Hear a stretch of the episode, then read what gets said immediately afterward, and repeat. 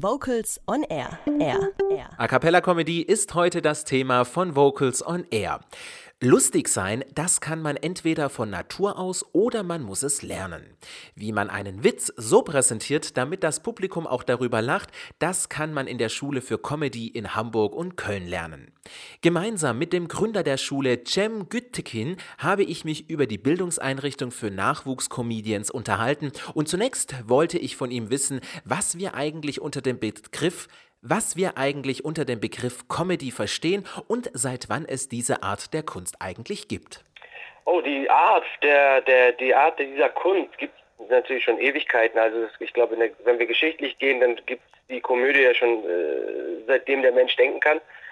Comedy, wie wir es heute hier in Deutschland kennen und nennen, kommt ursprünglich aus Amerika. Das ist hier rübergeschwappt. Das ging los in den 90ern mit Sendungen wie zum Beispiel RTL Samstagnacht, was ja quasi eine Adaption war von Saturday Night, eine Sendung aus Amerika.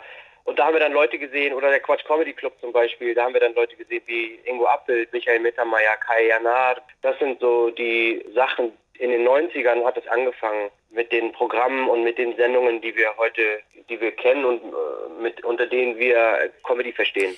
Jetzt sind Sie der künstlerische Leiter von der Schule für Comedy, eine Schule für Comedians. Das klingt nach einem Spaß, das klingt nach Abenteuer, das klingt aber bestimmt auch nach harter Arbeit. Wie lehrt man die Kunst der Unterhaltung und was genau versteckt sich hinter dieser Schule für Comedy? Ja, Sie haben vollkommen recht. In erster Linie ist es vor allem harte Arbeit. Das ist auch ein Punkt, den viele Künstler unterschätzen, äh, gerade am Anfang. Äh, weil Komik oder komisch zu sein, kann man tatsächlich lernen. Es braucht aber wirklich viel Fleiß und dranbleiben und Arbeit. Und wir haben diese Schule damals gegründet, 2014. Wir veranstalten schon seit 2007, also wir sind jetzt seit zehn Jahren auf dem Markt und verschieden, äh, veranstalten verschiedenste Comedy-Shows, unter anderem die Comedy Tour. Das ist ein Soloprogramm, was in mehreren Städten gespielt wird. Und wir haben ungefähr 25 Künstler, die als feste, freie Künstler für uns arbeiten und unsere Programme spielen. Und ich bin immer von Stadt zu Stadt gereist und habe neue, habe Castings gemacht, um neue Leute zu finden, um neue Künstler zu sichten. Und irgendwann kam der Gedanke, warum holen wir die Künstler nicht einfach zu uns nach Hamburg? Dann ist der Weg erstens nicht so weit und wir könnten daraus gleich eine, eine kleine Ausbildung machen, weil der die Ausbildung des Comedians gibt es so in dieser Form noch nicht. Jeder Mensch, der eine Bühne betritt, egal ob er Schauspieler werden will oder Musiker, oder Tänzer muss vorher eine professionelle Ausbildung machen, um danach die Bühne betreten zu können. Im Comedy-Bereich gab es das so in dieser Form noch nicht. Und da haben wir gedacht, können wir Abhilfe schaffen, um Menschen das Handwerk der Komik beizubringen. Sie sprechen gerade schon die Programme an, die die Schule für Comedy auf die Beine stellt. Lassen Sie uns ein bisschen genauer in diese Thematik einsteigen. Was sind denn die Inhalte der verschiedenen Seminare? Die Inhalte der Seminare sind aufgeteilt in mehrere Bereiche. Also wir haben zum Beispiel, es gibt es einmal den Bereich Textentwicklung, das ist tatsächlich, wo die Teilnehmer unter Anleitung von erfahrenen Comedians, die schon viele Soloprogramme geschrieben haben und auch jahrelang schon selber auf der Bühne stehen, beigebracht bekommen, wie das Handwerk der Komik funktioniert. Das heißt, es ist tatsächlich ein Handwerk, was man lernen kann. Es gibt viele Regeln, viele Sachen, die man beachten kann, und sollte, damit ein Gag besser oder schlechter funktioniert. Das ist der eine Bereich. Ähm, da wird also viel am Tisch gesessen, viel gearbeitet, viel geschrieben, viel gebrainstormt, viel kreativ gedacht. Der nächste Bereich ist dann die Performance, also das heißt tatsächlich die Bühnenpräsenz, das Ganze dann unter Anleitung eines Regisseurs auf die Bühne zu bringen, der dann auch Körperarbeit macht. Äh, es wird viel äh, an Stimme gearbeitet. Wir haben eine Stimmtrainerin, die tatsächlich auch den Teilnehmern beibringt, was, was nicht nur der Körper kann, sondern auch was die Stimme kann. Wo sind die Resonanzräume? Wie kann ich sie nutzen? Äh, wie kann ich sie trainieren, dass ich ähm, sie irgendwann unbewusst, äh, dass, dass sie unbewusst funktionieren und ich sie auf der Bühne benutzen kann, so wie ich sie brauche. Bei mir am Telefon ist Cem Gültekin. Er ist der künstlerische Leiter der Schule für Comedy aus Hamburg und mit ihm unterhalte ich mich über den Begriff Comedy und über die Schule für Comedy. Lieber Herr Gültekin, Comedy, was zeichnet denn einen guten Comedian eigentlich aus? Oh, in erster Linie sollte ein guter Comedian, ich sage mal, einen sehr ausgeprägten Mitteilungsdrang haben. Ja, also äh, er sollte auf jeden Fall jemand sein, Lust hat, Geschichten zu erzählen und der auch, der, der ein großes Interesse daran hat, auf der Bühne zu stehen, um auch seine Geschichte den, den Leuten zu erzählen und näher zu bringen.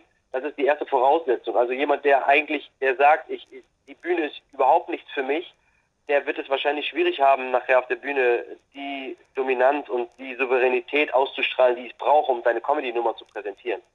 Zusätzlich ist, was wir vorhin schon angesprochen haben, also ich sag mal 90 Prozent ist wirklich harte Arbeit. Das heißt, um einen guten Gag zu schreiben, muss man teilweise DIN A4 Seiten Text schreiben, um dann in mehreren Schritten darauf zu kommen, dass, dass daraus ein Gag entsteht. Und das ist wirklich, das ist tatsächlich harte Arbeit. Zumal kommt dann noch dazu, dass man, wenn man einen Gag präsentiert oder eine Nummer geschrieben hat, man sie vor Publikum präsentiert und da dann bemerkt, ah, das hat nicht so gut funktioniert, da, das hat schon sehr gut funktioniert, aber da muss ich das an anderer Stelle nochmal verbessern und so weiter. Und da muss man sich nach dem Auftritt wieder hinsetzen und das, was eigentlich schon ganz gut funktioniert, nochmal hinterfragen und wieder aufsplitten und nochmal neu rangehen. Und das ist teilweise von vielen unterschätzt, aber eigentlich die, die komplette Miete. Wir sprechen ja heute in unserer Sendung über das Thema A cappella Comedy. Die Verbindung zwischen Comedy und Musik. Wann wird denn Ihrer Meinung nach eine musikalische Nummer unterhaltsam bzw. komödiantisch?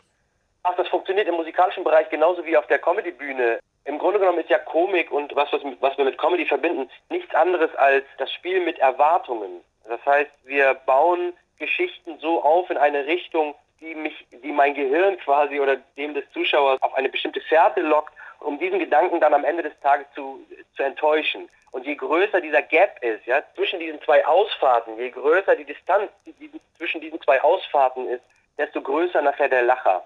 Und das funktioniert in der Sprache genauso wie musikalisch. Das Musikalische hat natürlich den Vorteil, Musik berührt die Seele und erreicht die Zuschauer natürlich auf einer viel emotionaleren Ebene.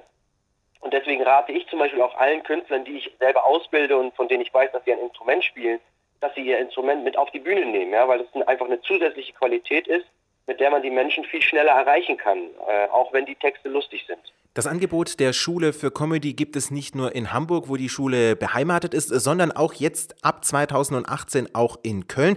Da gibt es tolle Intensivseminare, die beispielsweise immer mit einer großen Abschlussshow im Olivia Jones Club dementsprechend äh, stattfinden. Herr Gültekin, was haben Sie da für Erfahrungen so aus den letzten Jahren genommen mit diesen Abschlussveranstaltungen? Sind da namhafte Comedians oder auch semiprofessionelle Comedians äh, sozusagen in die Szene durchgestartet? Ja, es gibt so einige. Also tatsächlich ist es eine tolle Erfahrung, die wir da gemacht haben. Das ist ja für die meisten Leute, die bei uns die Kurse absolvieren, ist es dann am Ende bei dieser Abschlussshow das erste Mal, dass sie überhaupt auf einer Bühne stehen, geschweige denn auf einer Comedy-Bühne. Und im Olivia Jones Show Club haben wir einen verlässlichen Partner, der mit einem, da passen nachher über 120 Leute rein. Und das ist, das ist immer ausverkauft und das ist wirklich eine tolle Atmosphäre und für die, für die Teilnehmer ist es wirklich das Highlight, ich sag mal das i-Tüpfelchen dieses Kurses. Und es gibt schon so einige, wie Martina Schönherr zum Beispiel, die jetzt äh, auf den Bühnen Deutschlands unterwegs ist. René Koch ist unterwegs, ist auch äh, nicht nur als äh, Comedian, als Impro-Spieler auch unterwegs, macht jetzt ganz viele Moderationen, was er auch comedymäßig benutzen kann. Also da sind so also einige Sachen sind da schon passiert. Und für uns ist natürlich ganz interessant, weil wir aus diesen Kursen auch immer ein, wir haben natürlich immer ein Auge auf diese Kurse und beobachten ganz genau, ob da jemand dabei sein könnte, der auch unsere eigenen Programme spielen könnte. Wer sich also für das große Angebot rund um die Schule für Comedy aus Hamburg und jetzt auch in Köln interessiert, der sollte einfach ins Internet gehen unter schule-für-comedy.de. Da bekommt er nochmals alle Informationen zum Nachlesen und ich bedanke mich ganz herzlich beim künstlerischen Leiter Jem Gültekin für das Interview über die Schule für Comedy im Rahmen von Vocals on Air. Vielen Dank, Herr Gültekin. Sehr, sehr gerne. Vielen Dank. Kurze Frage, warum singst du denn im Chor?